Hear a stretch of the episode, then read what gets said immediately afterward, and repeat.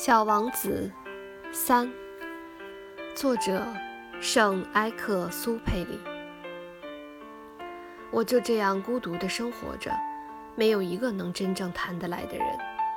一直到六年前，在撒哈拉沙漠上发生了那次故障，我的发动机里有个东西损坏了。当时由于我既没有带机械师，也没有带旅客，我就试图独自完成这个困难的维修工作。这对我来说是个生与死的问题。我随身带的水只够饮用一星期。第一天晚上，我就睡在这远离人间烟火的大沙漠上。我比大海中浮在小木牌上的遇难者还要孤独得多。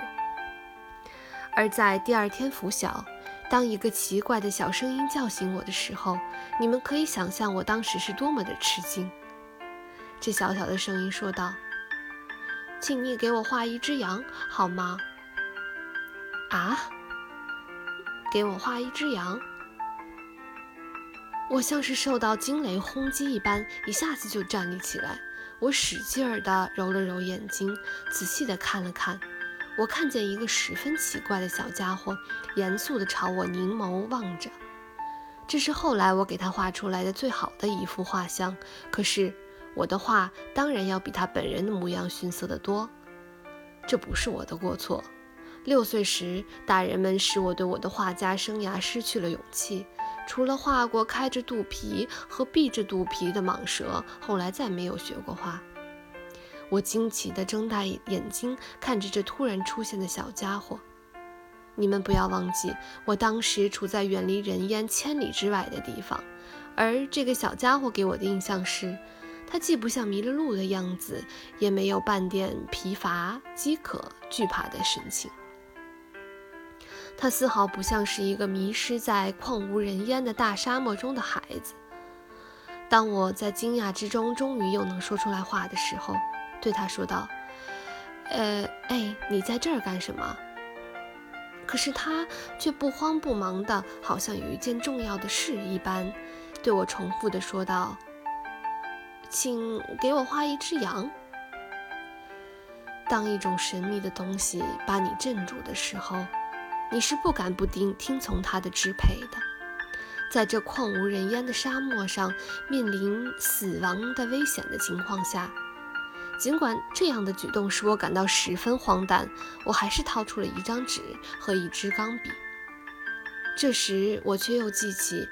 我只学过地理、历史、算术和语法，就有点不大高兴地对小家伙说：“我不会画画。”他回答我说：“没有关系，给我画一只羊吧。”因为我从来没有画过羊，我就给他重画我所仅仅绘画的两幅画中的那幅闭着肚皮的巨蟒。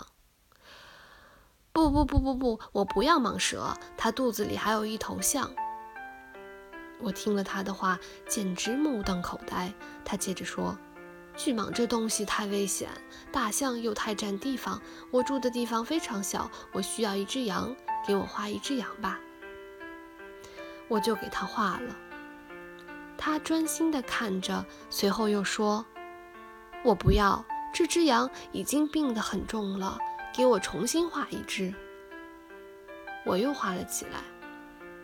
我的这位朋友天真可爱的笑了，并且客气的拒绝说：“你看，你画的不是小羊，是头公羊，还有犄角呢。”于是我又重新画了一张。这幅画同样同前几幅一样，又被拒绝了。这一只太老了，我想要一只能活得长的羊。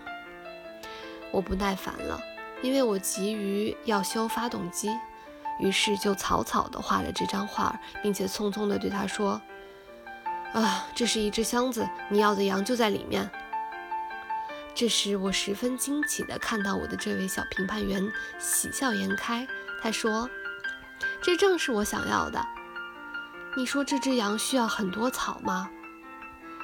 嗯，为什么问这个呢？因为我那里地方非常小。啊，我给你画的是一只很小的小羊，地方小也够喂养它的。他把脑袋靠近这张画。它并不像你说的那么小。瞧，它睡着了。就这样，我认识了小王子。